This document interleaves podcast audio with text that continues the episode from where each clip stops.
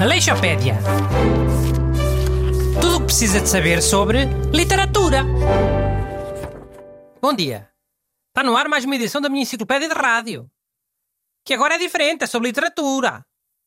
Mas é na mesma com os pisa-papéis do costume. Busto e Renato Alexandre. Olá, bom dia. Boas, people. Olha que hoje fazem anos dois escritores muito famosos. O H.G. Wells, já morreu, e o Stephen King, que ainda está vivo. Pelo menos há bocado estava, que eu fui confirmar. Mas nós hoje só vamos falar de um desses escritores. Qual? Pessoalmente prefiro Stephen King. É, não vai ser esse. Vai ser H.G. Wells. Oh, porquê? Pá, porque o Stephen King só escreve coisas que metem medo. É palhaços assassinos, é carros assassinos, é, é, é Jack Nicholson a ficar maluco e a partir a portas com uma machada. Este programa passa de manhã, Renato. Há crianças a ouvir. No banco de trás do carro. Então é para falar do H.G. Wells? Para mim é indiferente. Eu preparei coisas sobre os dois. Hum. Então diz lá. Sobre o H.G. Wells? Olha, para começar, posso dizer que é considerado um dos pais da ficção científica. E que o seu interesse pelos livros começou a revelar-se aos 8 anos, quando teve um acidente e partiu uma perna. Como ele ficou algum tempo de cama, começou a ler muito. Partiu a perna num acidente? Hum. Um quê? Foi num acidente, foi. Olha que antigamente, quando os pais queriam que os garotos fossem inteligentes, passavam-lhe doenças para eles ficarem na cama. Para se porem a ler livros, em vez de andarem o dia todo na galerice. E então? O H.G. Wells não teve doença nenhuma, partiu a perna. Partiu? Ou partiram-lhe? Olha que antigamente havia pais muito austeros com a educação dos filhos.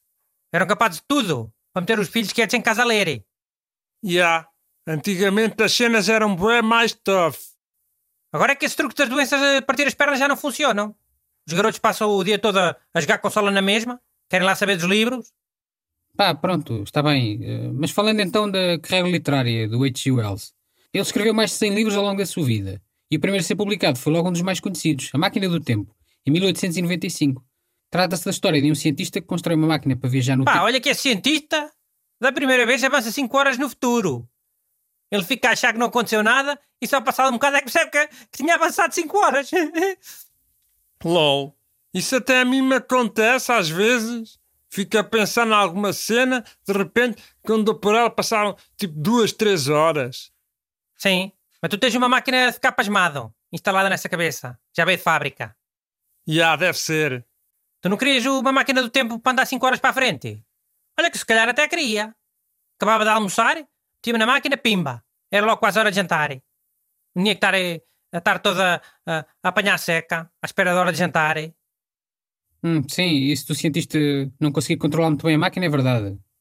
Da segunda vez que a usa, vai ter o ano 802.701. Ah, ah, ah, que porcaria de máquina! Poça! Para que é que foi tanto tempo para o futuro? Oh, foi sem querer, né? A saber lá onde é que ia parar. Era tudo ao calha? Sim, da terceira vez o cientista vai ter o ano 30 milhões e tal. Mas a ideia do livro é mostrar como a sociedade... Tio, já chega da máquina do tempo. Então o Homem Invisível também é do H.G. Wells. Falei desse livro. O Homem Invisível é publicado em 1897, apenas dois anos depois da Máquina do Tempo. E é a história de um cientista que desenvolve um processo químico para tornar as coisas invisíveis. Coisas e pessoas. É.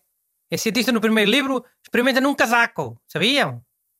E funciona. O casaco fica invisível. Casacos invisíveis também era uma boa ideia, ah? sobretudo aqueles quispos. Assim a pessoa ficava uh, protegida do frio na mesma, mas sem ser uma pessoa de quispo. É, depois do tal casaco, o cientista experimenta num gato. Mas não resulta tão bem. O gato não fica todo invisível. Os olhos e as patas acho que não ficam. Isso aí é como num dos filmes da mosca. Acho que é no 2. O cientista também experimenta o teletransporte num cão e não resulta. E é a parte mais triste do filme. A única parte triste do filme, vá. Bom, um ano depois, em 1898, H.G. Wells publica A Guerra dos Mundos, que também já teve muitas adaptações. Cinema, televisão, até rádio, com aquela série do Orson Welles que lançou o pânico em alguns sítios dos Estados Unidos. Isso é aquela história do homem a fingir que os extraterrestres tinham invadido a Terra? No noticiário da rádio? Sim, mais ou menos. Quer dizer, aquilo era assumidamente ficção, mas acho que houve muita gente que não apanhou o início e depois achou que era mesmo verdade. E entraram em pânico, vieram para as ruas e assim. Man, o pessoal antigamente também era bué mais ingênuo. Entrava logo em pânico. Sempre que agora não se vêem montes em pânico em entupir as bombas de gasolina, não é? Nem se ricãs por causa de, de uma ameaça de Magrebe. Eu pelo menos nunca vi. Aleixopédia. Tudo o que precisa de saber sobre literatura.